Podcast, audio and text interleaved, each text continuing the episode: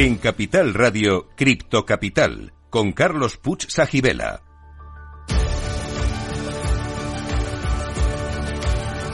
Saludos a todos los criptocapitaleros. Este programa es para vosotros y es el primer programa de la radio española que te cuenta lo que nadie te está contando sobre la tecnología blockchain y el mundo cripto. Estamos aquí para informar, formar y entretener, y si es posible, todo a la vez.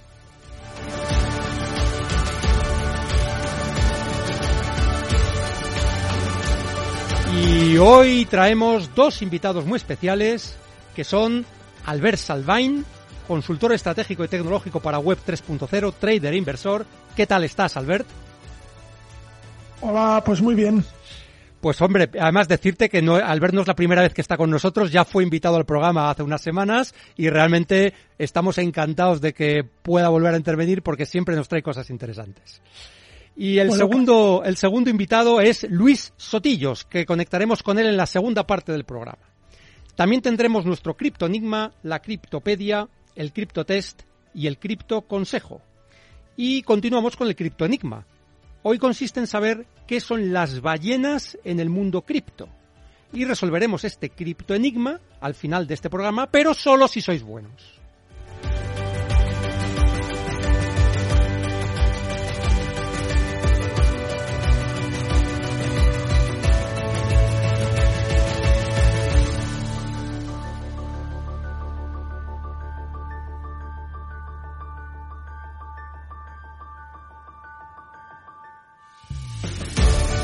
Estamos en Cripto Capital.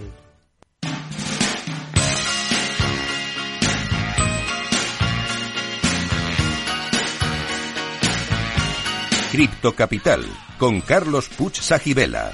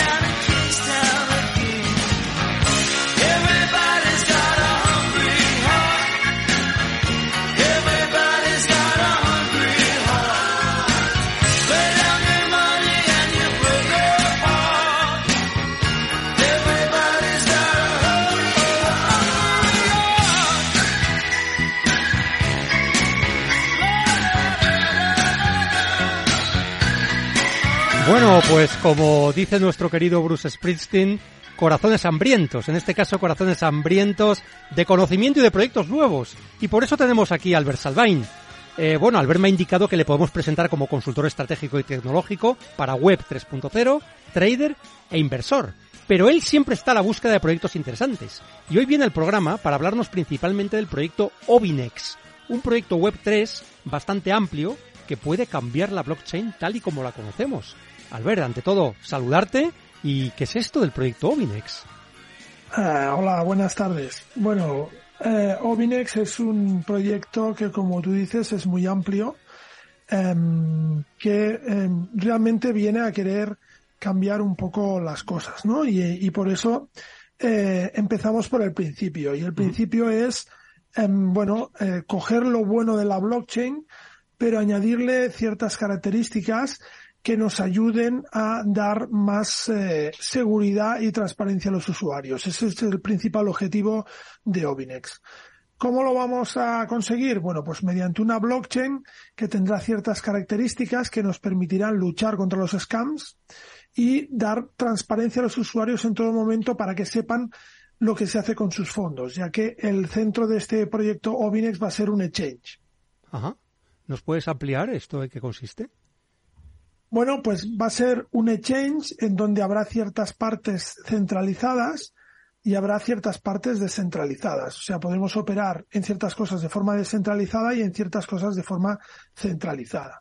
Y en este exchange los usuarios van a tener siempre el control sobre sus fondos. O sea, no, no lo vamos a tener nosotros como exchange, sino que el usuario siempre tendrá un control de dónde están sus fondos, de manera que nosotros pues no podremos transaccionar con los fondos de, de, de los, de los, de los usuarios, ¿no? de los clientes. Al final es trasladar un poco lo que se hace en mercado tradicional, ¿no? En mercado tradicional, una entidad pues tiene sus fondos segregados de los fondos de sus clientes, ¿no? Pues nosotros vamos a hacer lo mismo. Eh, realmente esto que comentas es, es, muy, muy interesante, porque bueno, para la audiencia que quizá a lo mejor no conozca en detalle estos, estos términos, en el mundo, bueno, no solo en el mundo cripto, pero en el mundo cripto hay exchange, es decir, brokers o casas que te permiten comprar, vender, intercambiar activos, en este caso criptoactivos, los hay centralizados, pues por ejemplo como Binance, que es el más famoso, y los hay descentralizados. A unos se les llama CEX, Centralized Exchanges, y a otros DEX. Entonces, por lo que nos cuenta Albert, el proyecto Obinex eh, lo que hace es aunar lo mejor de ambos mundos. Es decir, tanto los CEX como los DEX tienen ventajas e inconvenientes. Pero por lo que nos cuentas, eh, Obinex va, digamos, va, va, a superar ¿no? los inconvenientes que tienen eh, estos modelos ¿no? de exchanges. ¿Es así? Sí, e, ese es el objetivo principal. O sea, el objetivo principal al final es coger las, las cualidades que tienen pues los CEX en, en respecto a ciertos eh, aspectos relacionados sobre todo con la, con la seguridad y añadirle ciertas cualidades que también tienen los DEX en el aspecto de custodiar tus propios fondos y ciertas, ciertos aspectos que tienen, ¿no? Todo esto corriendo sobre una plataforma, una blockchain que actuará de plataforma de aplicaciones Web3. Es decir, posteriormente al lanzamiento del, del exchange, lo que se va a hacer es encima de esta plataforma poder eh, dar facilidades a empresas, a usuarios, a proyectos para que se establezcan en esta blockchain ya con estas medidas de seguridad implementadas. A ver, esto que nos cuenta es bastante revolucionario. Por eso decías que puede cambiar la blockchain tal y como la conocemos. Y sabes que en nuestro programa tenemos una sección de Criptopedia. Y en ella explicamos algunos de los conceptos más importantes para entender y aprovechar el mundo blockchain y la Web3. Y en este caso vamos a dejar que Albert nos explique qué es una blockchain de capa 4, qué es lo que pretendéis en Obinex. ¿Te atreves, Albert? Sí, a ver, eh, digamos que las, las blockchain están eh, estratificadas en capas, ¿vale? La blockchain de capa 4 en general, o cuando nosotros hablamos de blockchain de, 4, de capa 4, ¿qué queremos decir? Pues bien, es una capa donde eh, precisamente estas aplicaciones que se creen encima van a poder customizar su blockchain, ¿vale? Por ejemplo, van a poder escoger prueba de consenso. Ah, es decir, habrá proyectos que podrán crear su, su, su, propia blockchain encima de la nuestra y podrán customizarla. Entonces esa capa 4 es la capa de customización. ¿Esto que estás comentando sería algo parecido a blockchain de blockchains, proyectos como Cosmos, o realmente esto es diferente? Sí, es parecido. Lo que pasa es que realmente ah, hay, hay planteamientos de estos en donde no es realmente una capa 4, sino que es una, una capa emulada, una capa duplicada, eh, eh, ¿vale? Y, aquí no, aquí es una capa 4 nativa. Es un, un reto a nivel tecnológico que estamos dispuestos a afrontar porque creemos que es la, la, la realmente la, la, solución o, o, lo que lo que puede dar más eficiencia al sistema, ¿no? Realmente lo que comentas es muy interesante, además es un proyecto bastante innovador. Eh, en el mundo de las criptomonedas, como bien has dicho, la seguridad es fundamental. Por ejemplo, una de las preocupaciones principales de las personas que tienen sus fondos o sus criptoactivos en exchange centralizados es precisamente que puede haber hackeos, que el exchange puede decidir que no puedes mover tus fondos y puede haber una especie de corralito, como ha ocurrido ya en varios casos, ¿no? ¿Vosotros cómo garantizáis la seguridad de esas carteras multifirma y que los usuarios realmente son propietarios de sus activos? ¿Cómo lo garantizáis en Obinex? Bueno, al final lo que, lo que tú has comentado son carteras multifirma, por lo tanto nosotros no podemos mover los fondos sin autorización del usuario. Evidentemente eh, lo estamos estudiando, se está estudiando todo el diseño eh, y lo que vamos a hacer es eso, es decir, garantizar que el usuario siempre tiene control donde están sus fondos, que nosotros como exchange no podemos disponer de sus fondos eh, como nos dé la gana, ¿vale? Que es un poco lo que ha pasado eh, pues con, estos exchanges centralizados. Sí, FTX, por ejemplo, ¿no? En FTX ha pasado esto. La gente se ha quedado sin sus fondos porque, eh, bueno, pues básicamente les han estafado. O sea, ha quebrado el exchange porque no tenía los fondos que, que decía que tenía o, o se han volatilizado, ¿no?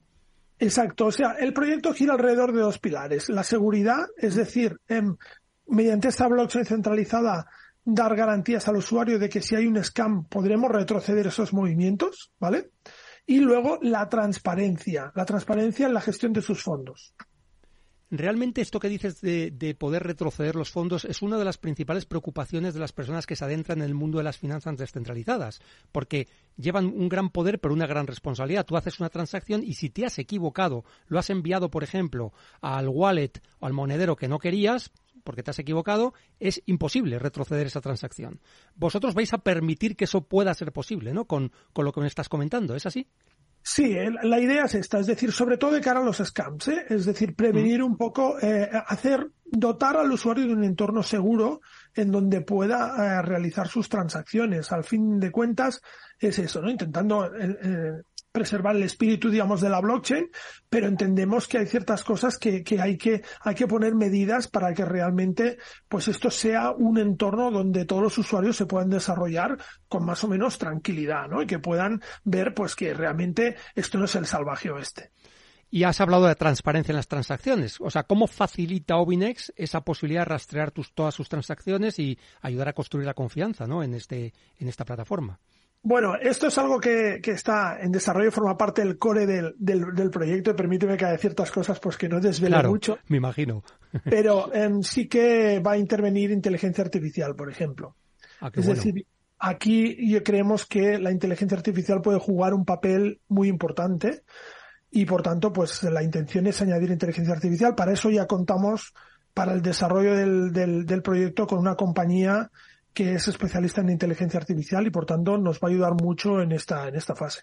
Esto también es bastante innovador. De hecho, me recuerda lo que me estás contando a lo que empezó a hacer PayPal para utilizar modelos de, de, inteligencia artificial y de minería de datos para detectar patrones que podrían dar lugar a transacciones sospechosas, ¿no? Correcto. Y, lo empezaron a hacer ya, pues precisamente para detectar esos posibles fraudes y luchar contra, contra transacciones dudosas y proteger a sus usuarios.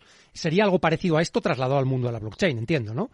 Sí, sí, la, idea es esa, es decir, es utilizar todas las herramientas que tenemos a nuestro alcance para eh, crear realmente un entorno seguro en donde los proyectos lícitos no tengan ningún problema, pero sí que sea muy difícil, como mismo sea muy difícil eh, realmente pues llevarse el dinero de una forma ilícita. Eh, Albert, todos estos proyectos nuevos, sobre todo en la blockchain, hay una parte fundamental que además tenéis explicado. Mm, por cierto, los interesados pueden meterse en obinex.com y ahí está toda la información del proyecto. Pero una parte importante son los tokenomics. ¿Nos puedes hablar un poco sobre ellos? ¿Cómo los tenéis planteados? Sí, porque es una, es, también es una característica muy específica de este proyecto. Em, a día de hoy, eh, la mayoría de, de, changes tienen un token. Ese token oscila en el mercado y aparte, pues muchas veces se utiliza para pagar comisiones y servicios, etcétera, etcétera, ¿no?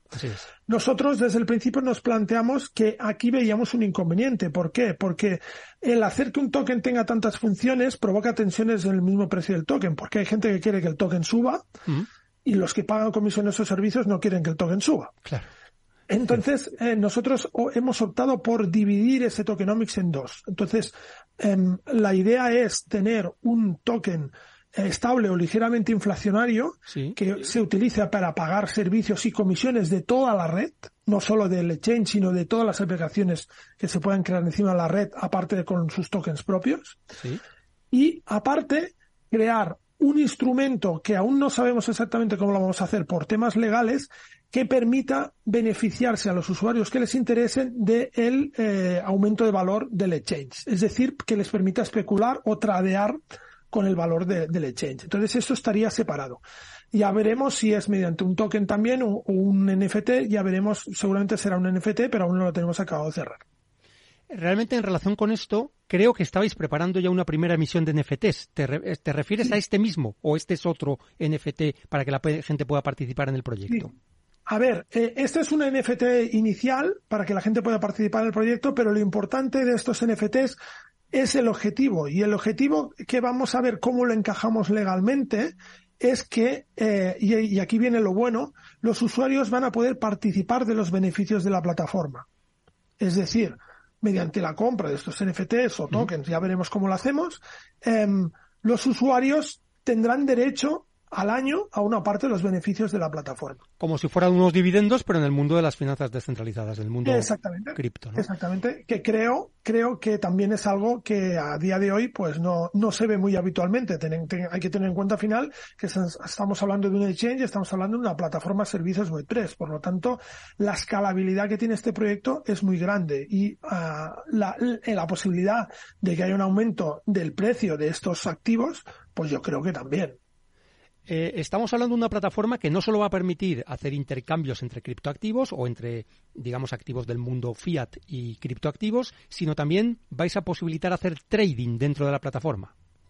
¿Es así? Sí, sí, sí. Al, ser un exchange, una de las partes del exchange, evidentemente, va a tener una, una, parte de, trading, ¿no? Al final, los exchanges, digamos, una parte de su negocio es ese. Entonces, nosotros vamos a facilitar esa parte de trading en el exchange que además normalmente esta parte, si lógicamente escala el proyecto como todos esperamos, pues es una parte bastante jugosa en el sentido de que gente haciendo trading implica eh, pago de una serie de fees, de comisiones que al final se pueden repartir entre los poseedores de, este, de estos NFTs que has comentado antes, ¿no? Correcto, correcto. Va, a ir de esta forma. Es decir, incluso em, vamos a tener em, em, hay NFTs, eh, seguramente serán NFTs, NFTs de diferentes categorías, de diferentes tipos, que te den derecho a diferentes eh, beneficios. Es decir, podemos tener un, un NFT que te dé derecho a los beneficios del exchange o de actividad de trading o de comisiones de trading. Otro, eh, respecto a las aplicaciones que hay de seguridad. Otro, ah, hay, hay una variedad de,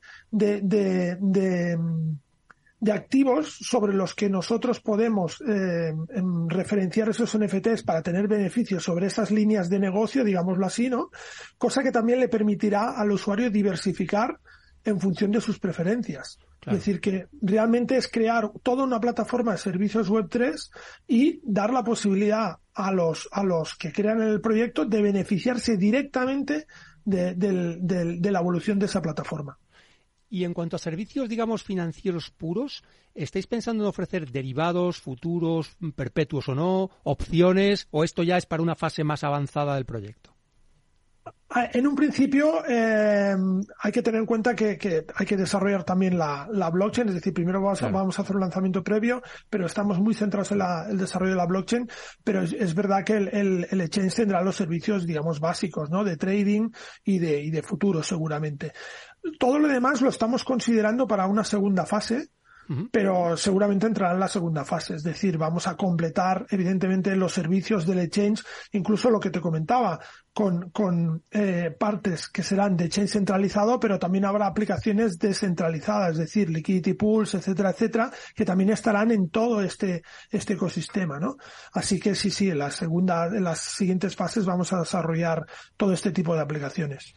Eh, has hablado de que a través de los NFTs, que además pueden ser de, diferentes tipos, los usuarios pueden participar a la carta de los beneficios de toda la plataforma, lo cual es una idea eh, yo creo que muy interesante, que hasta ahora eso no era así, puesto que realmente era había un token que a lo mejor acumulaba el valor, el, valor de la plataforma y la gente podía comprarlo o venderlo, pero no es el planteamiento que tú nos estás comentando, ¿no? Que son, eh, digamos, poder participar a la carta según lo que te interese más a ti, ¿no?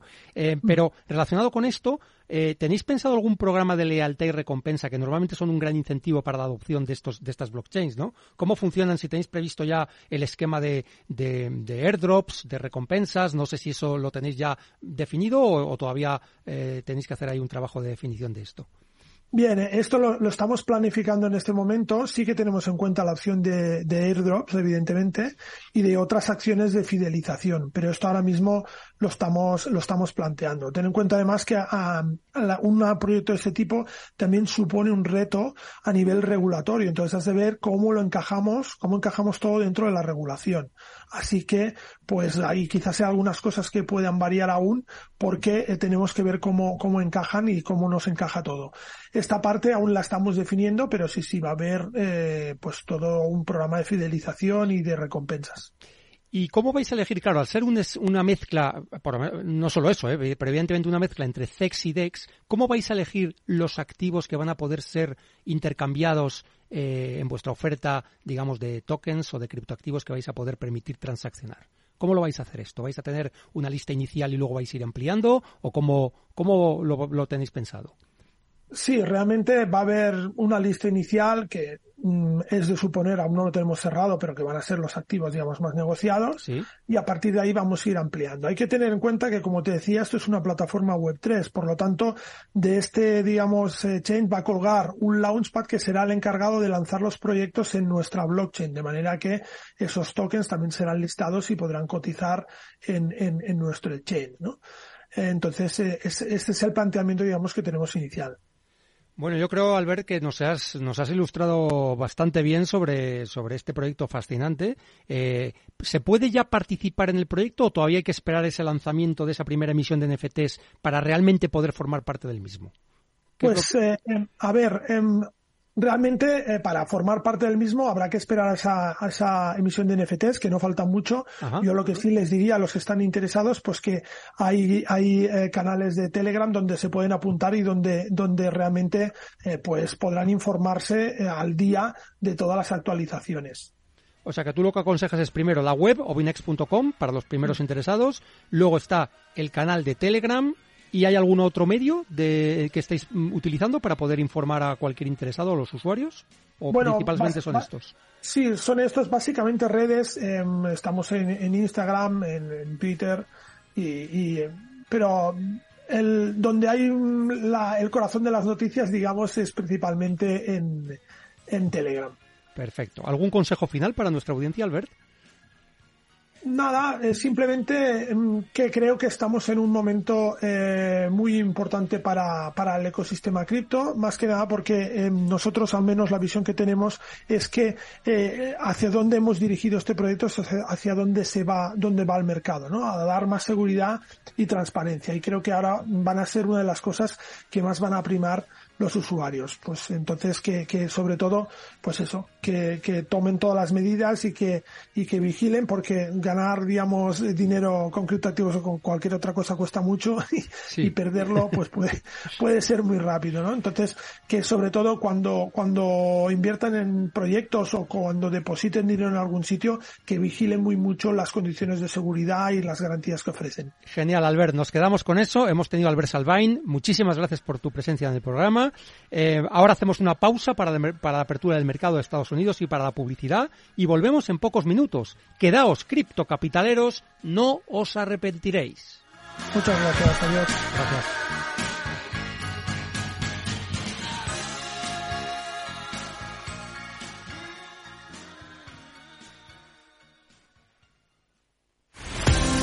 Empresas tecnológicas, escuelas de negocios, sindicatos, organizaciones empresariales, empresarios, formadores y figuras relevantes de las administraciones públicas comparten tertulia todos los miércoles a las 3 de la tarde en Cibercotizante, un programa dirigido por José Joaquín Flechoso.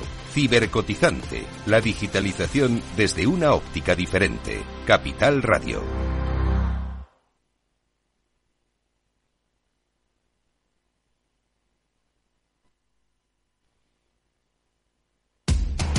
Información, análisis, previsiones, recomendaciones, todo lo que necesitas saber para tomar tus decisiones de inversión en Mercado Abierto, de 4 a 7 de la tarde con Rocío Arbiza, Capital Radio.